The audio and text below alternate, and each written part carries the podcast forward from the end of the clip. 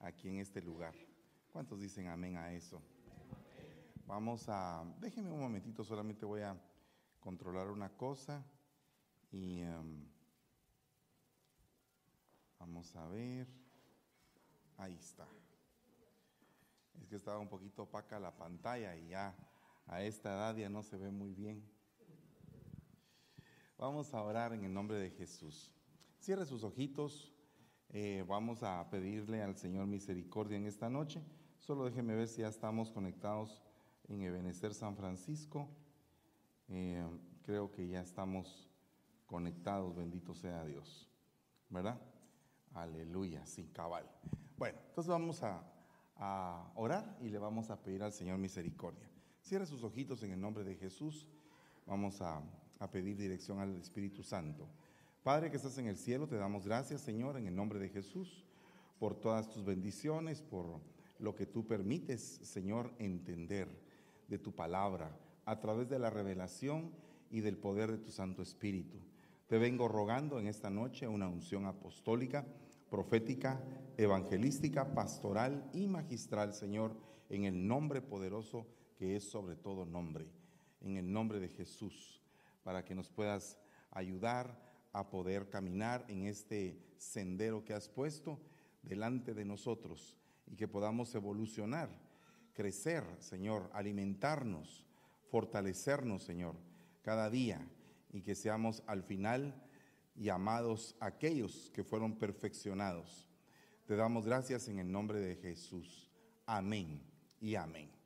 Dios les bendiga, hermanos. Bueno, en esta noche eh, normalmente lo que estamos haciendo es que todos los martes eh, pues tenemos una escuela profética. La escuela profética no es que nosotros vayamos a graduar profetas, no es así, sino que la escuela profética es una enseñanza que nos permite crecer para entender el ministerio profético. Si usted se da cuenta, hay cinco ministerios, apóstoles, profetas, evangelistas, pastores y maestros. Esos cinco ministerios están definidos en la palabra de Dios en Efesios 4.11 y 4.12. Amén. Eh, en otras ocasiones yo les he hablado acerca de lo que Dios escogió. Y Dios escogió a lo necio para volverlo sabio. Eso es lo que dice la palabra. Entonces, de un necio para volverlo sabio, se necesita de un maestro, ¿verdad? También dice que escogió a lo menospreciado del mundo. Y entonces tuvo que necesitar el Señor elegir o nombrar o enviar pastores para que estos les enseñaran al rebaño que tienen un valor, un valor que es en la sangre de Cristo. Luego tiene que eh, vemos que Dios escogió a aquellos que estaban pobres, dice la palabra. Pobres en esa versión significa sin hogar. Y entonces apareció el ministerio evangelístico que hizo o les enseñó que hay una casa que es la casa del Padre, donde todos venimos y encontramos pan suficiente, como lo hizo el Hijo pródigo cuando regresó a la casa del Padre. Ese es el ministerio evangelístico. Pero luego viene otro ministerio que es el ministerio profético y dice que el Señor escogió a lo débil y a lo menospreciado del mundo, pero a lo débil, ¿para qué? Para hacerlo fuerte. Entonces, a los débiles les fue enviado el ministerio profético para volverlos a ser fuertes. Por eso es que el libro de Joel, que es uno de los profetas, dice, diga el débil, fuerte soy. Diga el débil, fuerte soy. ¿Cuántos dicen eso en este tiempo? Diga el débil, fuerte soy. Amén. Luego están los viles. La palabra vil significa que no tiene nombre de familia, que, no, que es sin nombre, sin legado, sin herencia. Una persona vil, una persona de la calle. Y esa persona vil dice que el Señor les dio al ministerio apostólico para que fueran cubiertos y que tuvieran un nombre. Entonces, definitivamente cada uno de los ministerios está íntimamente ligado con la restauración completa del alma humana en diferentes facetas. Y entonces me recuerda a, mí que cuando leo los profetas del Antiguo Testamento eh, e incluso del Nuevo Testamento, porque Pablo era considerado como un profeta, Pablo y Bernabé eran considerados como profetas, eh, Pablo cuando Eutico se cae y cae como muerto, o sea que está ahí tirado, Entonces Pablo se posa sobre él y Eutico vuelve a la vida, recobra el alma.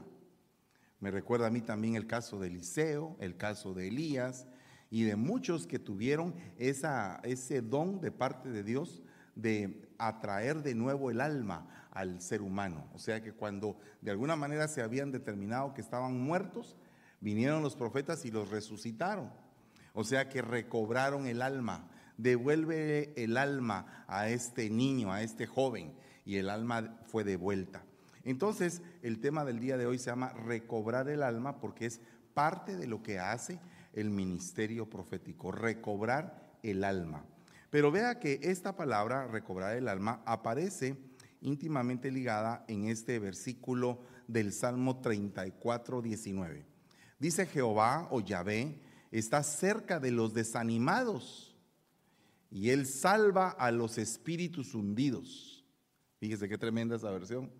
En otras, eh, eh, en el Salmo 34, 17, o sea, versículos antes de este, de este versículo que les acabo de leer, dice, claman los justos y el Señor los oye y los libra de todas sus angustias.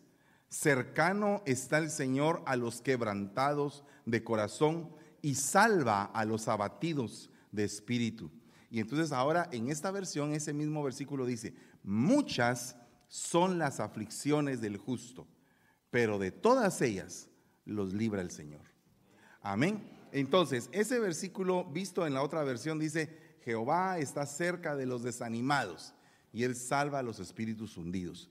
Yo quisiera en esta noche hablarle de cómo es que usted va a cobrar el ánimo en aquellas cosas que ha perdido el ánimo. Porque hoy traemos a esta iglesia una unción profética, una unción para que tú recobres tu ánimo, para que no te sientas abatido, para que no estés desesperado, para que no te sientas angustiado, para que no estés afligido, que no estés triste, sino que se te devuelvan las fuerzas en el nombre de Jesús que has perdido. Muchas veces en el caminar del cristiano las fuerzas se agotan Acuérdate que el mismo Moisés en algún momento le dijo al Señor, mátame, porque la carga es demasiado grande. Y el Señor recobró sus fuerzas. Mira que te mando que te esfuerces y que seas valiente. Yo estoy contigo, le dijeron a Josué siete veces.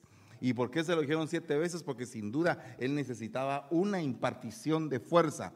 Sansón cuando estaba en el final de su carrera dijo, dame por favor, Señor, la oportunidad de recobrar mi fuerza. Y entonces es necesario que nosotros tengamos fuerzas espirituales para salir adelante. Y el ministerio profético se dedica a impartición de la fuerza espiritual. Amén. Bueno, entonces dice eh, Primera de Crónicas 22, 19. Poned pues ahora vuestros corazones y vuestros ánimos, fíjate, en buscar a Jehová vuestro Dios. Y levantaos y edificad el santuario de Jehová vuestro Dios para traer el arca del pacto de Jehová y los utensilios consagrados a Dios a la casa edificada al nombre de Jehová. Observe aquí que es necesario poner corazón y ánimo para buscar a Dios. Solamente eso es algo que nosotros debemos de considerar que es una función profética. Acuérdese que dice que el espíritu de Elías hace volver el corazón, ¿verdad? de los, de los hijos para con el padre, del padre para con los hijos. Y entonces aquí lo que dice es recobren sus ánimos en buscar a Dios. Pero la Biblia dice, búsquenme que yo me dejaré encontrar. Amén. ¿O no dice así? Entonces definitivamente yo creo que parte del ministerio profético es traer reconciliación de nuestro corazón con el Señor. Es necesario que nosotros continuamente estemos experimentando la reconciliación.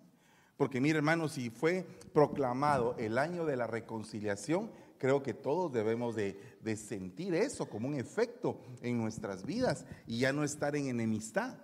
Y principalmente no estar en enemistad con Dios, sino que en amistad con el Señor como lo estaba Abraham, que era amigo de Dios. Y entonces como era amigo de Dios podía interceder por Lot y como era amigo de Dios y podía interceder por Lot, Dios lo escuchaba y negociaba con él. Imagínese usted qué tremendo. Qué tremendo es cuando uno es amigo de Dios. Uno puede hablar con Él y expresarle uno su angustia, su dolor, sus problemas, su desánimo. Y el Señor imparte y da fuerzas al cansado. Dice que Dios le da fuerzas al que no tiene ninguna.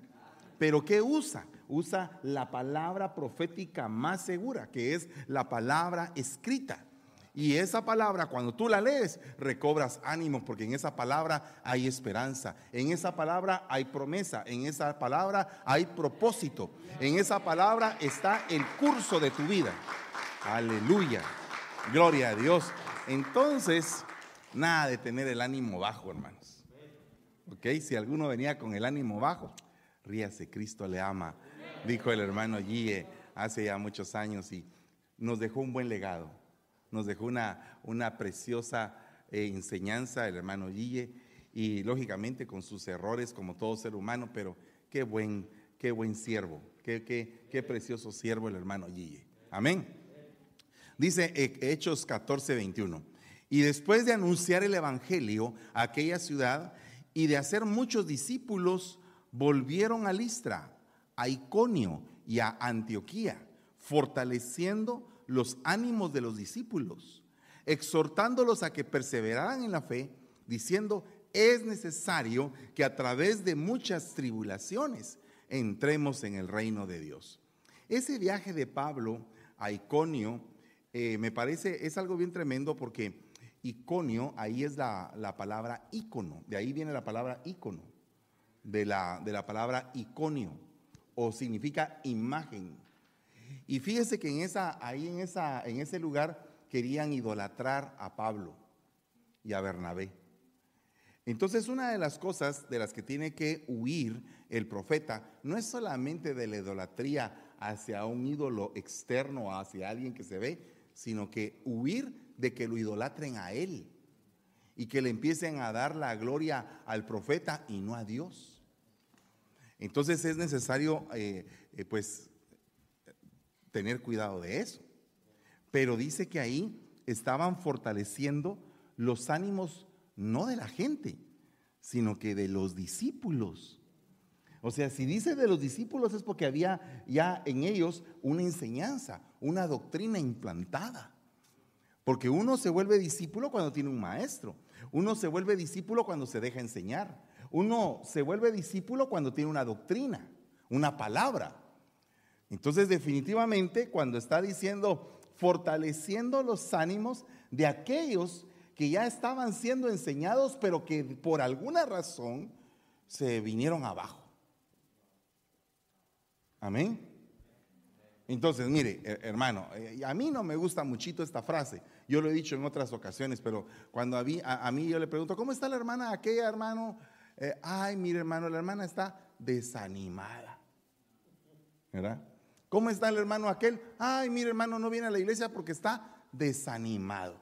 Eh, o sea, desanimado, le quitaron el alma, le quitaron las fuerzas para seguir adelante. Imagínese usted qué es la entidad o las entidades espirituales que te pueden quitar las fuerzas. Fíjate que la iglesia de Filadelfia, que es la iglesia como que la modelo, porque dice, por cuanto has guardado la palabra de mi perseverancia, yo te guardaré de la prueba que viene sobre esta tierra. Entonces la, iglesia de Filadelfia es un modelo de la iglesia que va a ser arrebatada. Sin embargo, le dice, le dice el Señor a esa iglesia, mira que tienes poca fuerza, poco poder, poco dunamis, poco poder milagroso. Y cuando yo digo, y cuando yo veo, perdón, eh, la palabra poca fuerza, yo me pregunto, ¿qué le habrá quitado la fuerza a esa iglesia? ¿Por quién estaba constituida la iglesia? Por gente perseverante, por gente que tenía la convicción, por ungidos del Señor. Y fíjese que la Biblia parece que hay un enemigo del ungido del Señor, que es el espíritu de Dalila. Porque el espíritu de Dalila, el espíritu de Dalila es un espíritu parásito que se prende para quitarle las fuerzas al ungido de Dios. Y entonces en este caso, Sansón perdió la fuerza. Paró ciego, paró encadenado, paró dando vueltas a un molino, siendo la burla de los demás. Cuando tú analizas el ataque que tuvo Sansón, tuvo cinco antiministerios. Cinco cosas diferentes. Perdió los ojos, perdió el ministerio profético. ¿Verdad? Entonces, e, es necesario que tengamos cuidado. Perdió el pelo, la unción, es el ministerio apostólico. Estaba encadenado a la rueda del molino para poder hacer harina, para poder hacer grano. E, ese es el ministerio magistral. ¿Verdad? Estaba encadenado, estaba esclavo, estaba preso. Es el ministerio antievangelístico. ¿Verdad? Entonces ahí hay cinco antiministerios en lo que paró Sansón. Por eso es que nosotros necesitamos pedirle al Señor recobrar las fuerzas. Decirle, Señor, por favor, ayúdanos a recobrar las fuerzas. Envía profetas para que, para que traigan una palabra que nos ayude a recuperar las fuerzas. Amén.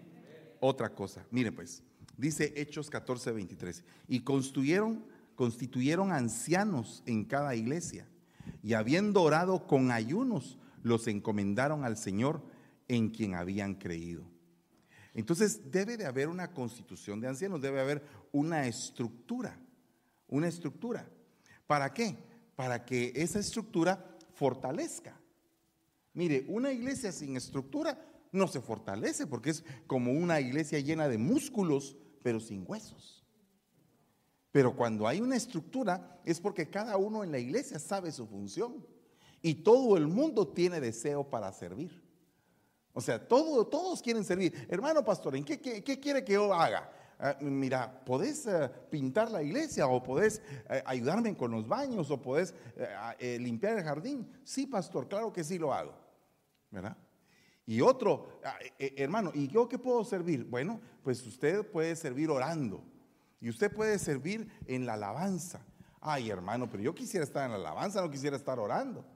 Pero muchas veces los ministerios o las ayudas que hacen cosas que no se notan tienen más valor al final que las que se notan. Y eso a veces no lo entendemos, porque por ejemplo, yo tengo la peculiaridad de que para, eh, ser cristiano, hubo una persona que por tres años estuvo detrás de mí todos los domingos, hermano. Tres años todos los domingos tratándome de llevar a Cristo. Imagínense qué cabeza más dura la mía. Me caigo mal a veces.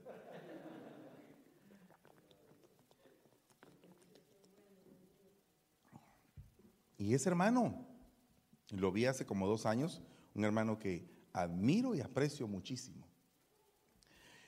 Lo aprecio, aunque no lo estoy llamando a cada rato y le digo te quiero, te quiero, no. Y de vez en cuando nos vemos, pero en mi corazón él está como una marca de alguien que, que se dejó usar por el Señor para convencerme. Entonces, ese, esa persona lleva a su cuenta el trabajo que yo he hecho. Es como que alguien diga, ala, Pablo, el perito arquitecto de la iglesia. ¿Y en dónde me deja Bernabé? Que él fue el que lo levantó. ¿Verdad?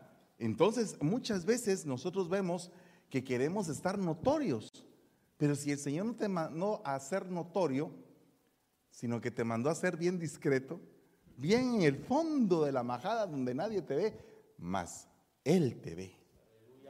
Y cuando Él te ve,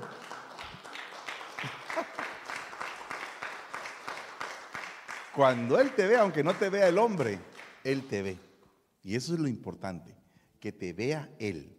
Un día unos muchachos llegaron con el pastor y le dijeron, pastor, ¿nos da permiso para ir a, una discoteca? Pastor dijo, sí, vayan, pero a una donde no los vea el Señor.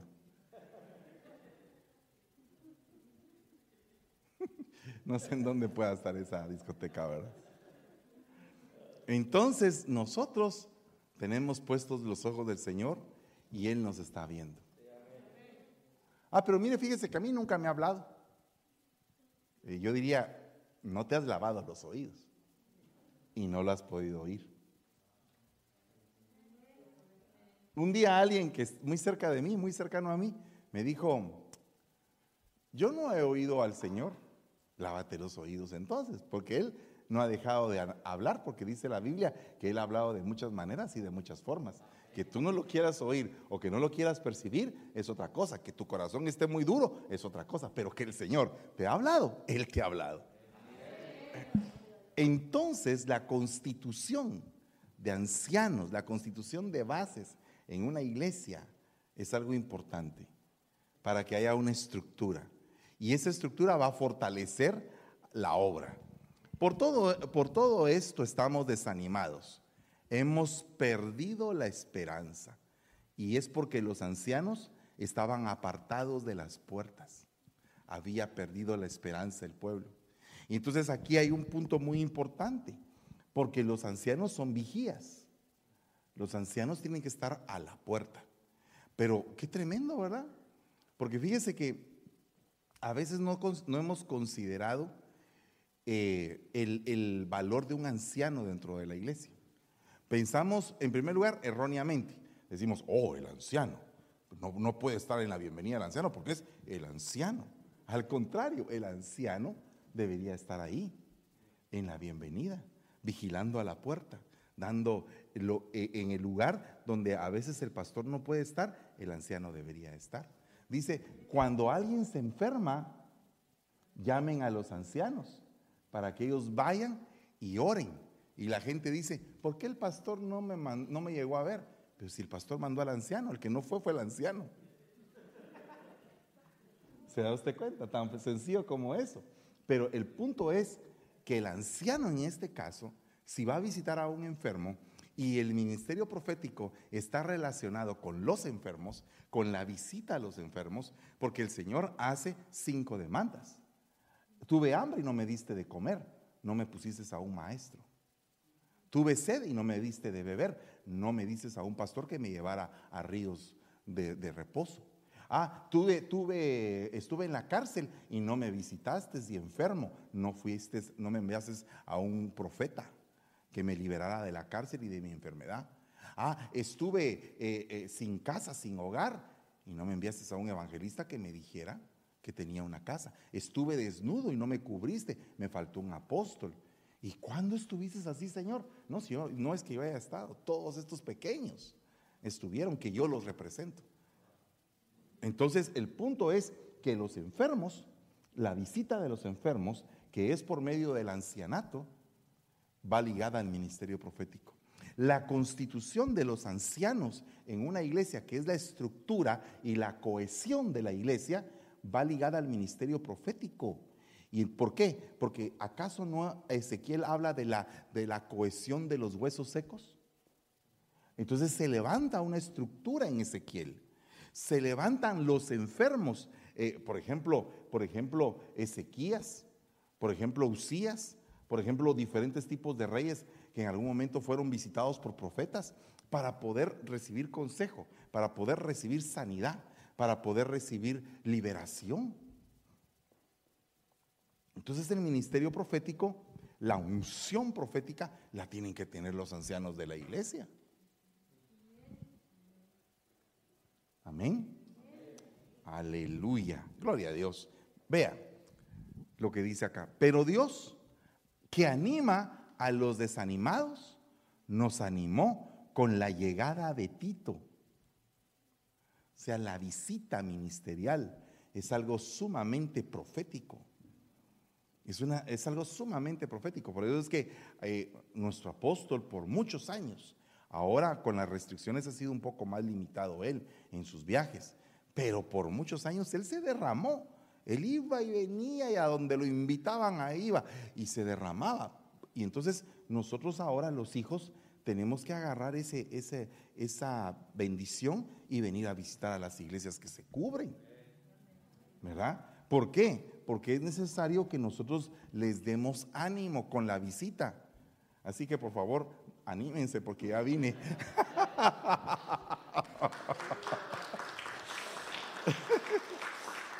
¿Verdad? Pero lo que uno trae es una impartición de la palabra profética más segura. Porque muchas veces dicen, dice alguien erróneamente en la iglesia, cuando alguien profetiza, nos dio una palabra profética. No, nos dio una profecía pero no una palabra profética. La palabra profética más segura es la que está escrita en la palabra del Señor. ¿Cuántos dicen amén a eso? Bueno, entonces, bien tremendo porque la visita ministerial influye mucho en la recuperación de las fuerzas. Ahora, más que nunca, necesitamos visitar a la iglesia. ¿Por qué? Porque la iglesia está saliendo de una pandemia. Yo, declaro que estamos saliendo. Yo declaro que estamos saliendo en el nombre de Jesús. Pero la visita va a impartir ánimo en el nombre de Jesús. De ahí dice, oiga lo que dice aquí, Segunda de Reyes 19:3. Y le dijeron al profeta, el rey Ezequías dice que hoy es un día de luto, de castigo y de vergüenza, ya que hemos perdido las fuerzas. Estamos completamente desanimados a raíz de las amenazas que estaban recibiendo. Entonces, cuando uno recibe amenazas, cuando en algún momento tus acreedores, tus devoradores se han acercado, ¿verdad?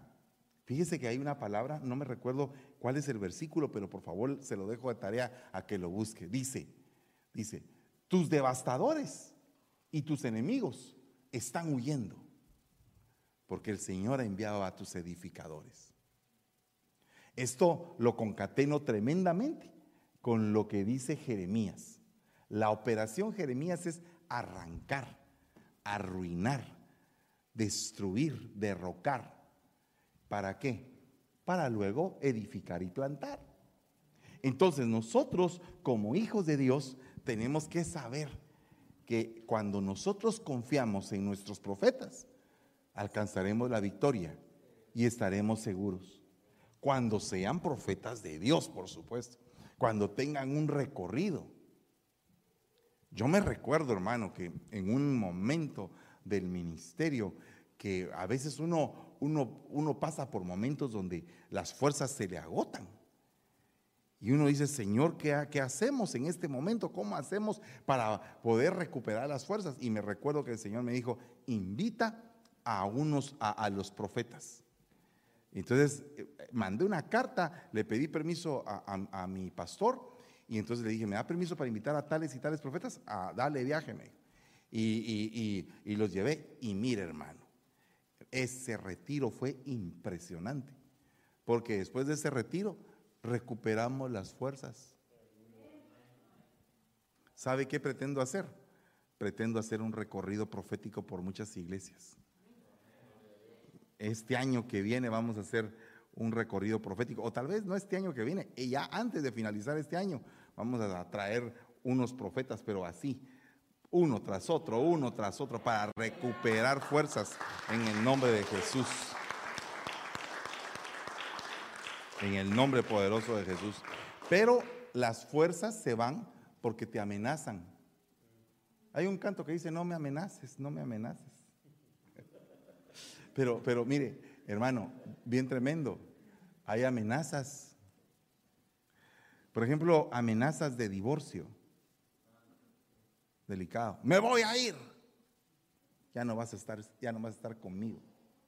Vas a vivir sin mí. A ver cómo te va. Amenazas de divorcio. Hay amenazas en el empleo. Si usted hace otra, lo cortamos. Amenazas. Si tú estás teniendo amenazas hoy, es tu día para decir voy a recuperar ánimo, voy a retomar lo que me estás diciendo, Señor, y voy a reprender toda amenaza en el nombre de Jesús. ¿Cuántos le dan la gloria al Señor?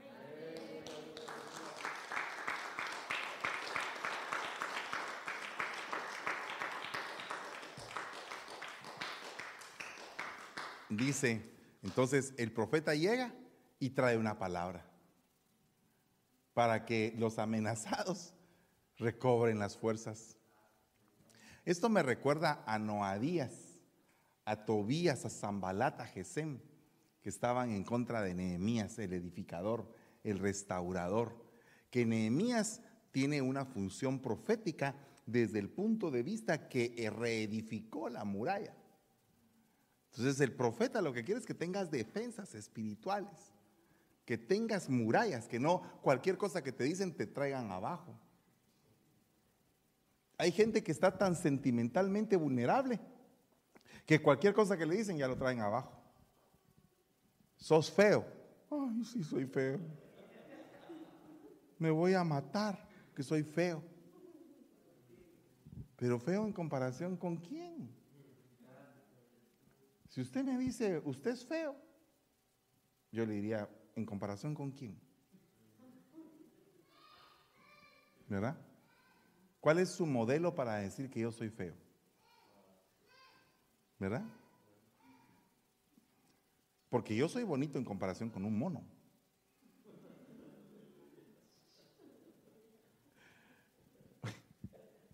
Ay, mire, usted se bajó demasiado. Pero fíjese que es que depende de cómo usted compare o con quién lo compara. Una cosa es que yo sea feo y otra cosa es que usted no le guste yo. Pero desde luego que le guste a mi mujer es porque no soy tan feo. Desde luego que le guste a mi papá y a mi mamá, no soy tan feo. ¿Verdad? Desde luego que le caigo bien a mis hermanos, no estoy tan feo. Entonces, es depende. Es depende quién te lo dice. Puede ser que te lo diga si se siente feo y te quiere humillar para él sentirse bonito. Pero la realidad es que eh, es bien tremendo porque uno a veces cree más la palabra negativa que la palabra positiva. Uno le dice a sus hijos, mi hijito lindo, qué guapo eres. No es cierto. En la escuela dicen que soy feo. ¿Y a quién le vas a creer, papaito?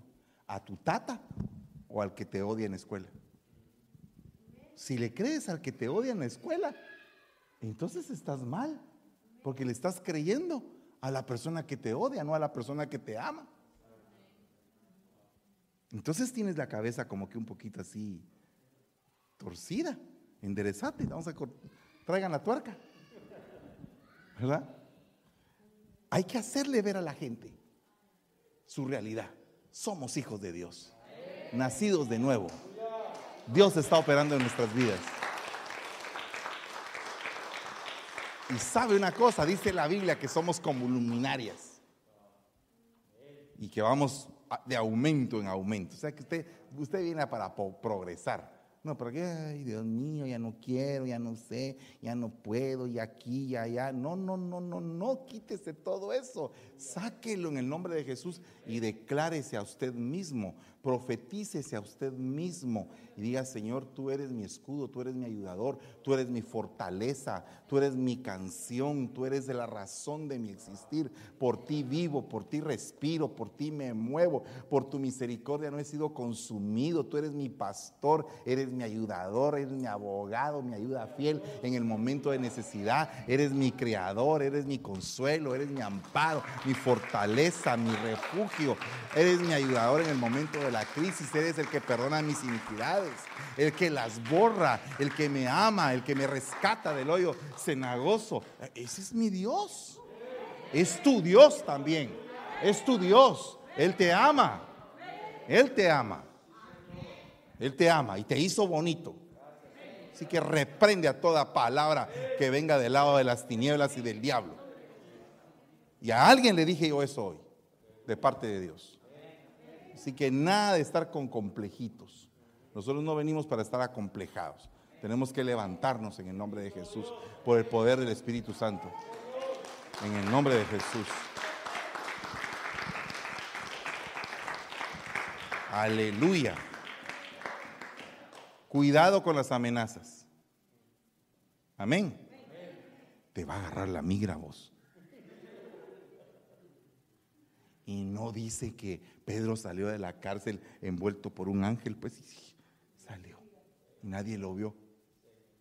Y yo conozco de dos testimonios, de dos hermanos, que estaban en plena redada estaban parados en la, eh, eh, eh, perdóneme que redunde, pero estaban parados en la, a, espaldas de la pared.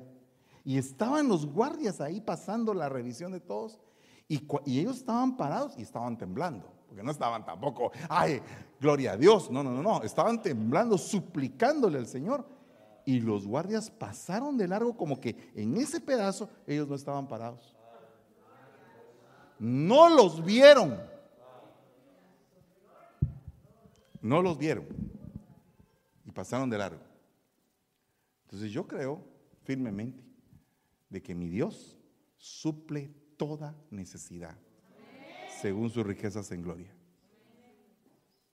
El ministerio profético viene para hacerte ver eso, para decirte que eh, en Dios está tu amparo y en tu fortaleza. Con ellos está un brazo de carne, pero con nosotros está el Jehová de los ejércitos. Ese es el punto. Así es como se actúa en el ámbito profético. Así que fuera toda amenaza en el nombre de Jesús. Toda palabra maligna. Job 4.3 dice, si bien recuerdo, tú fuiste maestro de muchos y animabas a los desanimados. ¡Hala, qué lindo! Qué, lindo que te, que, te, que te enseñe un maestro. Y por lo que te enseña un maestro, tú recobres las fuerzas. O sea, mire hermano, si usted es pastor, debe de, de manejar las cinco unciones. Si usted es maestro, debe de manejar las cinco unciones. Si usted es profeta, debe de manejar las cinco unciones. No significa que usted sea, que usted es profeta y que sea apóstol. A veces pasa. A veces pasa que usted, eh, uno es pastor y también es apóstol. Pero lo necesario es que si tú tienes un ministerio, empieces a entender cuál es cada unción y para qué sirve. Y qué bonito es que el ministerio eh, magistral use la unción profética para animar a los desanimados con la enseñanza. Eso es algo bien tremendo, porque a veces vienen reproches, hermano. ¿Alguna vez te han reprochado algo? Ah, tú te creías algo, ¿verdad? Tú eres algo. No, no, no, no nada de reproches. Acuérdate, David dijo, yo soy David, hijo de Isaí de Belén tenía identidad, sabía quién era, sabía quién era su cobertura. Entonces nosotros, como hijos, tenemos que saber que tenemos un padre biológico, que es nuestro papá. ¿Usted le dice papá a su papá? ¿Verdad que le dice papá a su papá? No sé si su papito está, esté vivo todavía. Mi papá ya no vive. Pero el Señor me permitió que como mi papá no vive, mi Señor me proveyó un papá para mi alma, que ese es mi papá pastor, mi papá apóstol. Entonces, mi papá apóstol me enseña, me anima, me exhorta, eh, me alienta, me corrige, me enseña. Es como un papá. Algunos dicen, a nadie llamarás padre, porque así lo dice la palabra. Pero cuando la palabra dice algo, tiene uno que examinar los contextos, porque hay un solo Padre, un solo Padre, que solamente Él se merece ese título, el Padre de los Espíritus, que es nuestro Dios. Pero en la tierra hemos tenido papás y también hemos tenido papás del alma. ¿Por qué le llaman a Abraham el Padre de la fe? ¿Y por qué Esteban cuando iba a ser apedreado le dicen vuestros padres, los patriarcas. Amén. Entonces, definitivamente hay diferentes tipos de paternidad, pero la paternidad espiritual solo le corresponde al Dios Todopoderoso, nuestro Dios. Amén. Bueno, oiga, otro punto. Mateo 9:36. Al contemplar aquel gran gentío, Jesús sintió compasión porque estaban decaídos y desanimados como ovejas sin pastor. La carencia ministerial, la carencia de cuidado. Jesús inmediatamente dijo, vamos a alimentarlos. ¿Qué significa esto? Que el pastor, que el profeta tiene que tener un corazón de pastor. Porque si el profeta tiene un corazón de pastor, se va a preocupar no solamente con profetizar, sino con alimentar al pueblo con palabra con enseñanza profética. Porque mire hermano, qué tremendo es que venga un profeta y que, y que profetice a todos, más que no enseñe, más que no establezca una enseñanza doctrinal que fortalezca a los que tienen el don y que en algún momento podrían ser llamados por el Señor para llegar a ser profetas primarios. ¿Me entiendes? O sea que no es, no es solamente de, de estar ahí, es de animar y alimentar. Porque mire hermano, yo le podría decir, dice Santiago creo que es quien lo dice, tú puedes decir, un hermano te puede decir, fíjate que yo tengo necesidad. Y tú le puedes decir, voy a orar por ti, pero si no le das alimento, o sea, oración y pedrada. O sea, voy a orar por ti y si te puedo ayudar en algo, aquí están 20 dólares, aquí está con lo que te puedo ayudar. Y no estés esperando en prestárselos, porque tal vez no te los va a pagar. Si alguien, un hermano llega y te dice, mire, hermano, fíjese que necesito mil dólares, no me los puede prestar y se los voy a pagar dentro de dos semanas o tres, mejor regálaselos, tal vez no los mil, pero regálale doscientos. Y le dices, hermano, no tengo los mil, te voy a regalar doscientos, no me los debas. Y ahí está para tu necesidad. Porque le vas a prestar los mil, no te los va a pagar y te vas a enojar con él. Entonces mejor no lo hagas, mejor, mejor regálale algo. Y yo creo que le va a ayudar más porque él no va a estar cargado esperando pagarte y ya no va y, y cuando quiera venir a la iglesia no va a poder venir por los mil dólares que te prestó. Entonces, hagámoslo como debemos de hacerlo, en el nombre de Jesús. Mire, otra cosa. Él les dijo, ¿de qué van discutiendo por el camino? Se detuvieron y parecían muy desanimados. Se había muerto su Salvador. Estaban desanimados. Eso es camino a Emaús. Me parece bien tremendo porque todos estos desánimos van ligados a los ministerios. O sea, cuando una persona siente que, que no es salva, como que perdió su salvación, tiene que tener un desánimo, ¿verdad? De repente cometiste un pecado terrible y tú dices, Señor, ¿será que todavía soy salvo? ¿Será que no, que, que ya tú tienes todavía piedad de mí? Con esto grave que hice. Algo así estaban estos. Habían confiado en el Señor. Me imagino que han de haber caminado con Él por algún tiempo, o tal vez por todo el tiempo. Y de repente ya no lo tienen se murió su esperanza. ¿Y cómo recobran las fuerzas? ¿Acaso no recobran las fuerzas en el momento en que Él parte el pan y da el vino? ¿Acaso no recobran las fuerzas con la Santa Cena? ¿No dice la palabra del Señor que debemos de, reforzar o de tener fuerzas basadas en el gozo de nuestra salvación? ¿No dice la Biblia que la fortaleza es el gozo de nuestra salvación? O sea que tú estás fuerte mientras estés certero de que estás salvo y que no estás condenado. Hay una fortaleza ahí. Dices, soy hijo de Dios, estoy caminando en el Señor, estoy avanzando. Todavía puede decir amén, amén.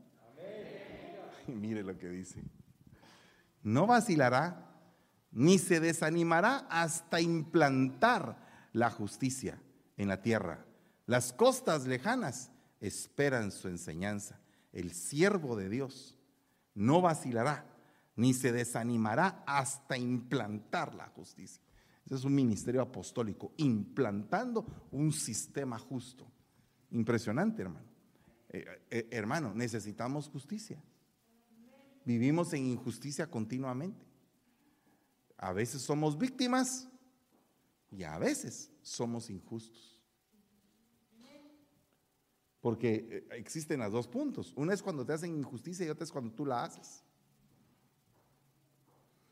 Entonces tenemos que trabajar muy duro en toda esta bendición. Apostólicamente, proféticamente, evangelísticamente, pastoralmente y magistralmente. Amén. Vea. Hermanos, también os exhortamos para que amonestéis a los desordenados. Animéis a los desanimados, seáis apoyo de los débiles y sed pacientes con todos. ¿Cómo puedes tú animar a un desanimado? Mire, ¿cómo podríamos animar a alguien Fíjese, le voy a contar a veces los ánimos que la gente usa. Hermano, hermana, ¿y por qué ya no va a la iglesia? Ay, hermanita, fíjese que estoy desanimada, ya no quiero ir. No, hombre, hermana, pero si mire que en la iglesia están haciendo unos chuchitos, unos tacos bien ricos, unas tostadas.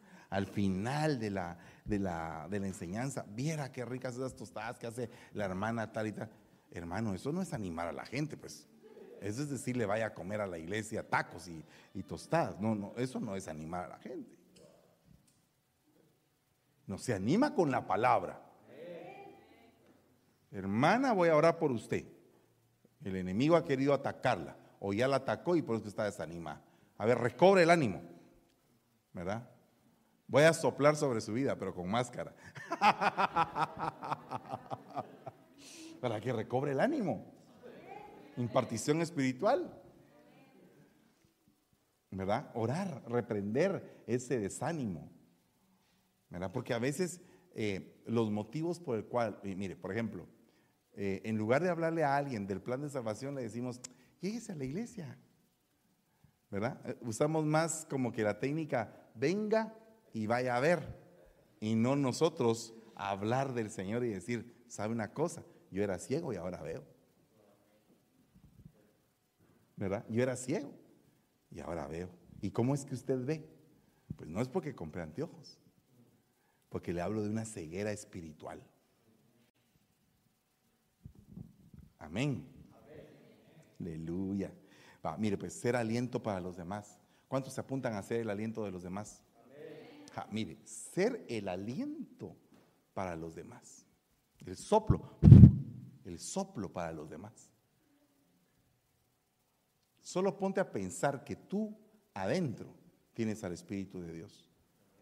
Y que del Espíritu de Dios va a salir por tu boca un aliento, una palabra, para que el que está desanimado recobre las fuerzas. Aleluya. Yo quiero eso.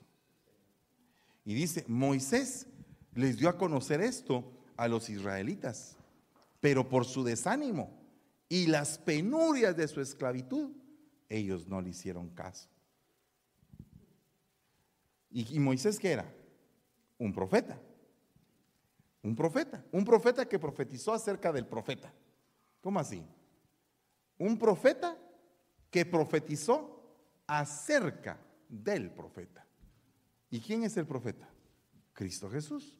Se va a levantar entre ustedes un profeta mayor que yo. Vaya pues. El profeta habló del futuro profeta. Pero cuando llegó, cuando llegó, ¿qué fue lo que les dijo? ¿Qué le dijo Moisés a Faraón? El yo soy me ha mandado a liberar al pueblo para que le celebremos fiesta en el desierto. Dime cuál es el nombre de tu Dios.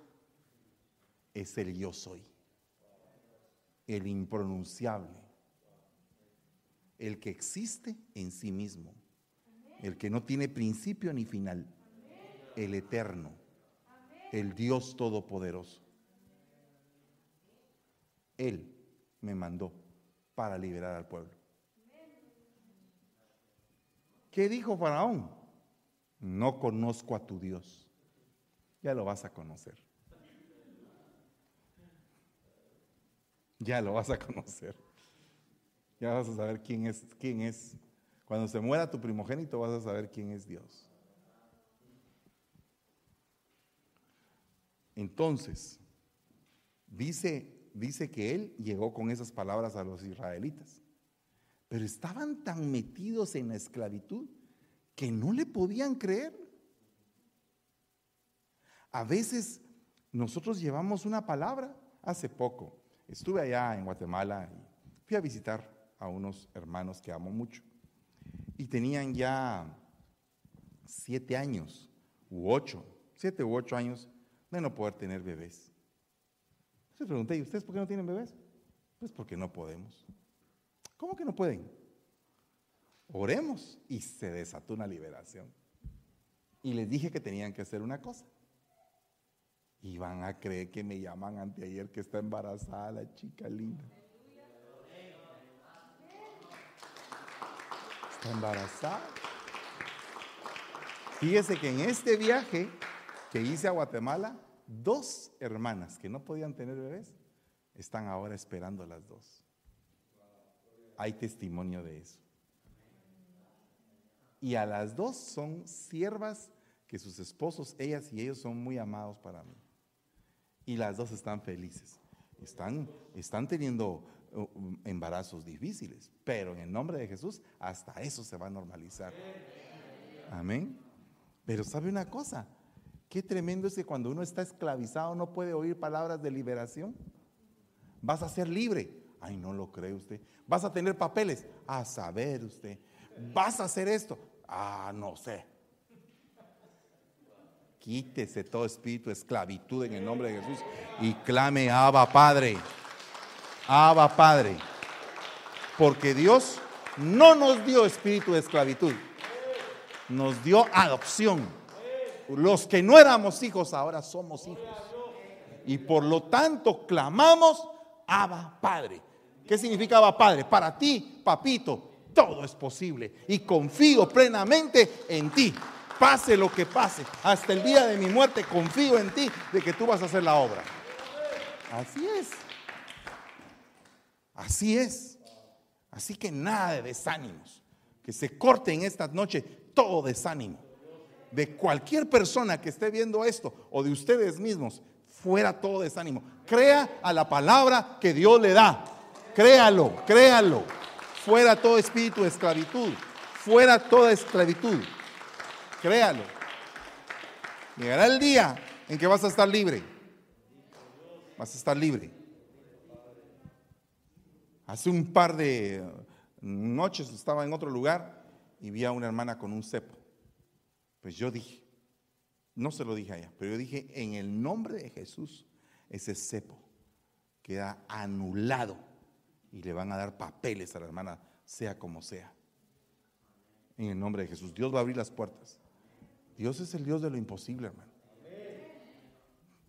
Dios es el Dios de lo imposible. Usa cualquier cosa. Tengo una oveja, un, un siervo, que no podía agarrar papeles. Yo decía, Señor, y yo le decía a él, vas a agarrar papeles, vas a agarrar papeles en el nombre de Jesús. Eh, sí, pastor, sí, sí, papá, sí, voy a agarrar papeles. A ver cómo, pero voy a agarrar papeles. Hasta que un día yo dije, yo no sé si Dios va a permitir que un asaltante te pegue un trompón para que agarres la visa U, pero por algún lado vas a sacar papeles. Dicho y hecho, fue una gasolinera, lo asaltaron, le pegaron el cuentazo, le levantaron parte y ahora está con visa U.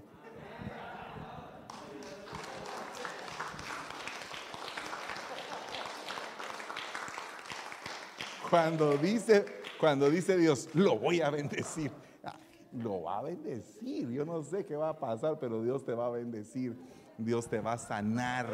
Dios es el mismo de ayer, de hoy, de siempre. Dios hace cosas extraordinarias en nuestra vida. Y todo tipo de esclavitud, sea cual sea, la reprendemos en el nombre de Jesús. Nos declaramos libres. Dice, ¿por qué habéis de desanimar a los israelitas? para que no pasen a la tierra que les ha dado Jehová los malos informes. Ay, mire hermanita, ya sabe lo último, que están agarrando gente y que la están deportando a México y que están haciendo barbaridades. De veras, hermanita, ay Dios, la sangre de Cristo, que nos ayude. Que... Caerán a tu lado mil y diez mil. ¿Y a ti qué? Entonces yo creo eso. Yo creo que va, no va a llegar. Mire, quiere que le cuente algo. Como estamos hablando de migración, ya este se volvió escritorio de migración, hermano. Como estamos hablando de migración, mire, yo tenía una, una, una visa religiosa por mucho tiempo, mantuvimos una visa religiosa y nosotros podíamos entrar, salir con seguro social y todo, un permiso de trabajo. Y entonces ya se vencía la visa. Nos la habían dado por cinco años. Entonces dijimos, bueno, la vamos a ir a renovar a Guatemala. Fuimos a Guatemala toda la familia, llegamos a la embajada y queremos renovar la visa. ¿Por cuántos años? Por cinco años. Ah, no, queremos renovar la visa, dijimos. Ok, vieron la visa que tenía cinco años y em, pa, pa, pa, la sellaron y me dieron otros cinco años. Nos venimos de regreso y todo. En eso decidimos empezar el trámite de migración. Cuando la Marshall vio la visa, dijo, estas visas no las dan por cinco años. Estas visas las dan por dos años lo más. A nosotros nos la dieron por diez, le dije. Pero yo entendí una cosa inmediatamente, que yo no calificaba para residencia cuando tenía solamente dos años.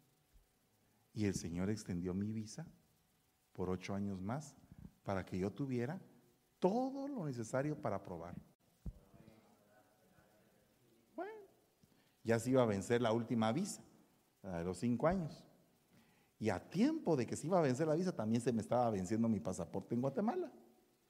Dije, vamos a Guatemala, renovamos el pasaporte y vamos a la embajada.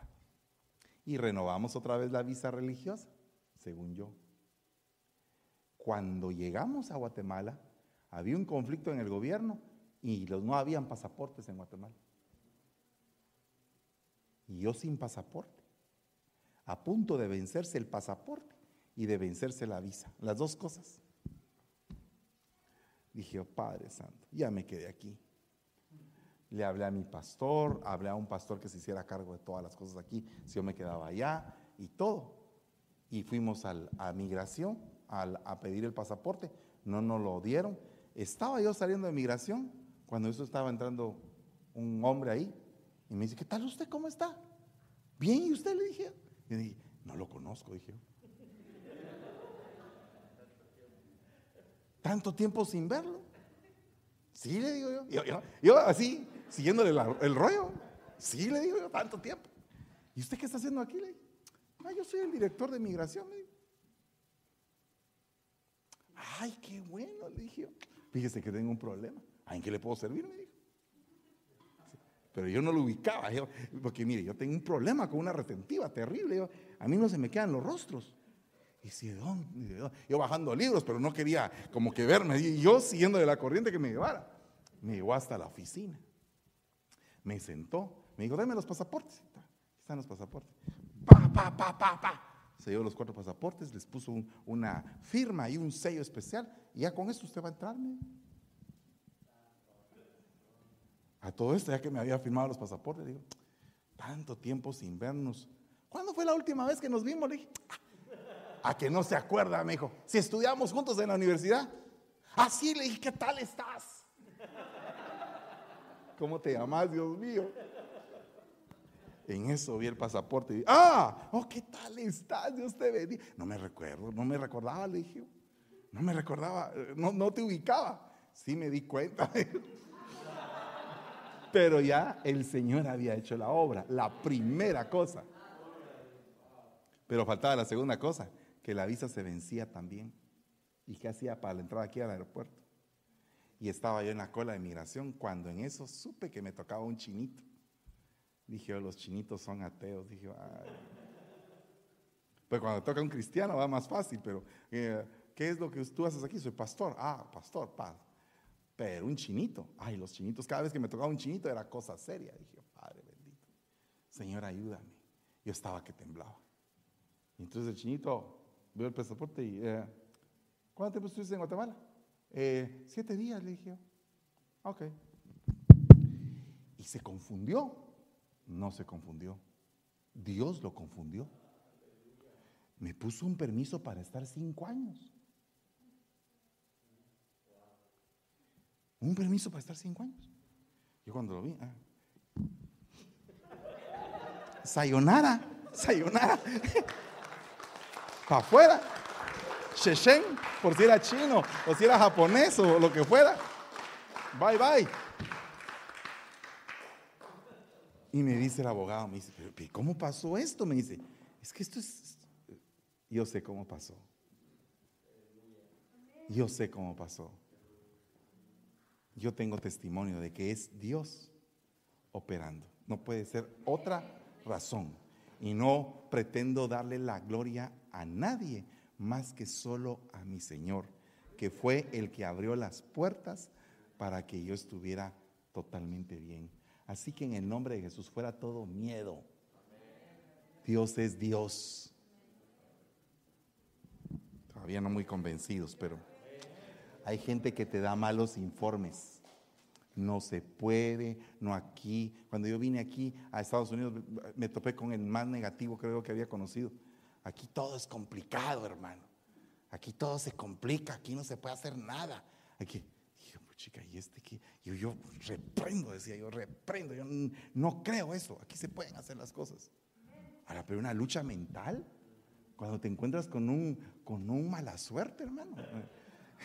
Había un una personaje de la caricatura que le decían mala suerte. Dios mío, todo es, todo es malo. No, no, no, no, no. Dios tiene el control. Dios tiene el control de tu vida. Dios quiere bendecirte. Entonces, los malos informes, los profetas los echan al suelo. Eso es una de las cosas que hace el profeta. Viene un mal informe, lo revierten. En el nombre de Jesús. Amén. Dice, la alegría es como una buena medicina, pero el desánimo es como una enfermedad que seca los huesos. Entonces, ¿qué es lo que trae el profeta? Trae gozo. También trae juicio, pero trae gozo. ¿Qué cree usted que hizo Miriam, la profetisa, al tomar el pandero? Yo no sé qué cara usted y yo hubiéramos puesto de ver que el mar se abría, hermano. Yo no sé. Yo no sé qué, qué, qué cara. Pero eso es un gran fenómeno. Uno se pone con la boca abierta cuando ve algo natural. Eh, una vez nos, eh, fui a Texas y viera que en Texas pasan cosas extrañas en el clima, porque iba, iba en un freeway y cuando vi venía una cosa negra así, y yo le dije al que venía, ¿y eso qué es? Es una tormenta que viene caminando, Dije yo, apúrate, papadito, que no nos va a alcanzar. Con rayos y todo, y venía así, y como que era como que eh, caminando directamente hacia nosotros. Cuando sentimos el sol que había totalmente cambiado, iba a llover y llover y llover, con truenos, relámpagos, el, el clima cambió. Ok, ¿por qué le digo esto? Porque yo creo que eh, los momentos sobrenaturales le paran a uno el pelo. ¿Y qué fue lo que hizo Miriam cuando aquellos habían salido del mar? Con el agua dividida. ¿Qué, hubiera hecho usted? Mire, hermanos, y cuando uno ve un accidente, eh, dice aquí la gente, porque como aquí la gente se vuelve, uno aquí se vuelve exagerado. Estoy en shock. Dicen todos, Es como que la, estoy en shock. ¿Y por qué está en shock? Es que vi, vi un accidente, estoy en shock. Se pone uno así como algo naco aquí, raro eso. Entonces, bien tremendo. ¿Verdad? Mejor no sigo hablando. El punto es que la gente se vuelve débil. Porque ve cosas así, ¿verdad? No sé qué día vi algo en, la, en, las noticias, las imágenes que usted va a ver son desgarradoras. Estaban matando a una gallina, eh, pero la estaban matando tal vez no con los métodos eh, de las fábricas ahora de gallinas y todo, que, que, tienen métodos para que dicen que la gallina no sufra. Entonces, y la gente en shock porque la, estaban matando a la gallina. Entonces nos hemos vuelto una sociedad un poco más como menos tolerante a esas cosas. Entonces, imagínese usted ver el Mar Rojo, qué abierto, y la gente pasando ahí, ¿qué, qué ha de haber visto Miriam en la cara del pueblo? Que dijo, muchachas, es hora de danzar. Es hora de impartirle al pueblo la alegría de que el Señor nos rescató y de los que te seguían, de los que te perseguían, de los que querían tu muerte, no quedó ni uno de ellos, hermano. Ni uno de ellos. Es que eh, eh, hermano, yo sé que la danza de la coreografía es algo muy lindo, la danza coreográfica, muy bonito, pero si la danza coreográfica no imparte el gozo al pueblo que debe de impartir, esa danza no está como que ungida debidamente. Es solamente un espectáculo. Pero si la danza coreográfica le muestra al pueblo dice, estamos alegres, Dios es Dios.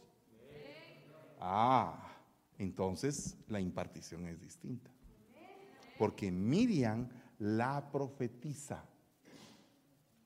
O sea, era una profeta que danzaba. Amén.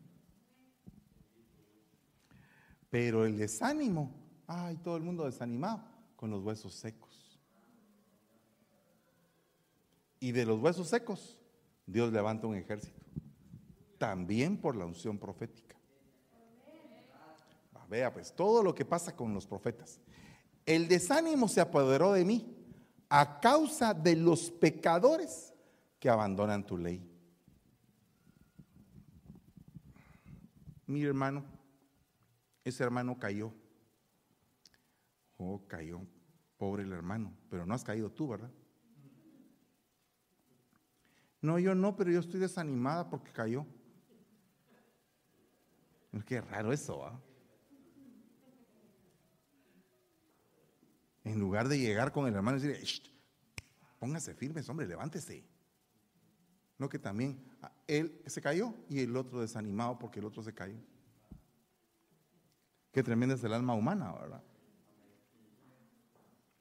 Necesitamos animarnos.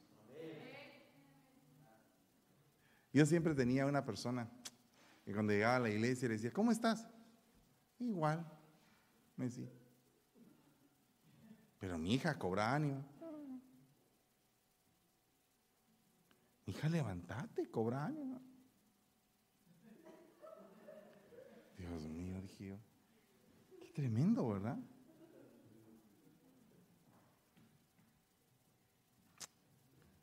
No es posible. No es posible, no es posible. La falta de obediencia produce desánimo. Jehová te herirá con locura, ceguera y desánimo por la falta de obediencia.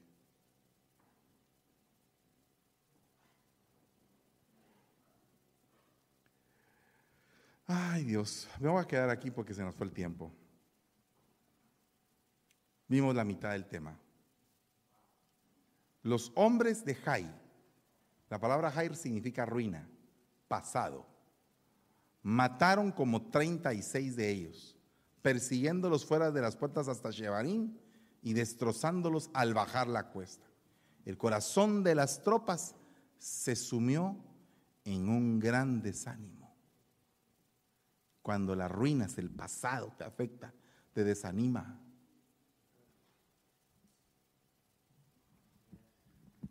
Ay, hermano, viera que yo tuve un, un mi enamorado ¿Cómo no me casé con él? Me vine a casar con este. ¿Ese está desanimado? Pensando en el pasado.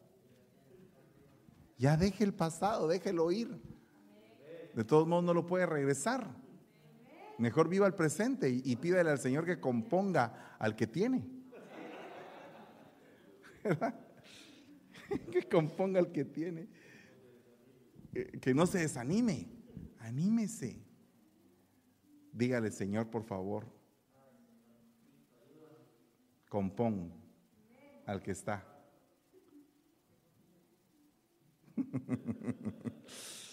Quieren que siga. No, ya no. Ya se nos fue el tiempo. Le voy a decir otra. Mejor otras dos. A causa del suelo hay desánimo, pues no ha habido lluvia en la tierra. Los labradores están avergonzados, se cubren la cabeza. Dice que la lluvia es el discurso del Señor. Entonces hay sequía en la tierra por falta de discurso, por falta de palabra. la tierra se seca. Entonces, ¿qué es lo que trae el profeta? Activación de palabra. Amén. Activación de palabra. Termino con esto. Mire, el amor sufre sin desánimo. El amor sufre, el verdadero amor, sin desánimo. ¿Será que tenemos verdadero amor? No desconfía de nada, no pierde la esperanza y soporta toda adversidad. O sea que el odio produce desánimo. Pero el amor sufre, aguanta. Aguanta, soporta y sigue con ánimo. Ese es el verdadero amor. Entonces quería terminar aquí porque quiero impartir en el nombre de Jesús amor sobre ustedes. Les amo en el nombre del Señor. Gracias por el privilegio de poderme abrir las puertas de su casa. Y vamos a orar en el nombre de Jesús. Cierre sus ojitos ahí donde usted está. Alabado sea el Señor. Padre que estás en el cielo, te damos gracias. Bendecimos en esta noche esta palabra, Padre, que sea un motivo de gozo en nuestros corazones, que podamos tomar nuevos ánimos y que en las áreas que en algún momento estemos desanimados, recobremos las fuerzas, Señor. En el nombre de Jesús dice que el amor todo lo puede, el amor todo lo sufre, el amor todo lo soporta. O sea que el amor es la esencia, Señor, que tenemos que tener para tener un recobro de nuestra alma, de nuestro ánimo. Te doy gracias, Señor, porque tu bandera sobre nosotros es, es una bandera de amor. Jehová Nisi, Jehová mi estandarte, mi bandera. Tú eres nuestra bandera de amor que ondea por nosotros delante de las potestades enemigas. Te damos gracias en el nombre maravilloso de Jesús y te bendecimos, Señor. Amén y amén. Hermanos que nos están escuchando en Facebook, les agradecemos muchísimo que nos hayan acompañado aquí a Linwood, aquí en Washington. Estamos muy contentos en la iglesia del hermano Samuel Olea y de su esposa y estamos eh, pues gozosos de estar transmitiendo desde este lugar. Le pido por favor que se suscriba a nuestro canal de YouTube y que siga adelante con las transmisiones que tenemos. Asimismo, que nos acompañe en Facebook. Estamos los días, el día de mañana vamos a estar con mi esposa, posiblemente transmitiendo simultáneamente desde Buren en la iglesia del hermano Moisés Pérez, eh, Restauración Seattle. Y eh, primeramente Dios el Señor nos va a ayudar para que esta transmisión simultánea se pueda lograr.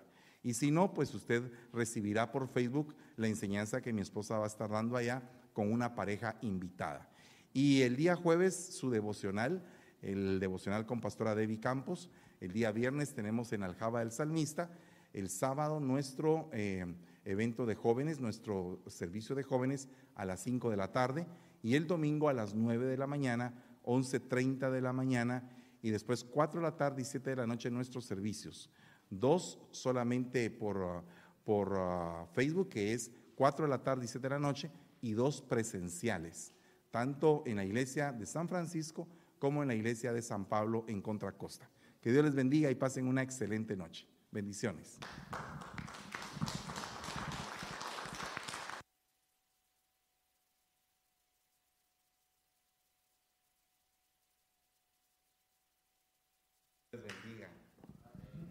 Samuelito, te dejo el tiempo. ¿Van a haber preguntas? Sí.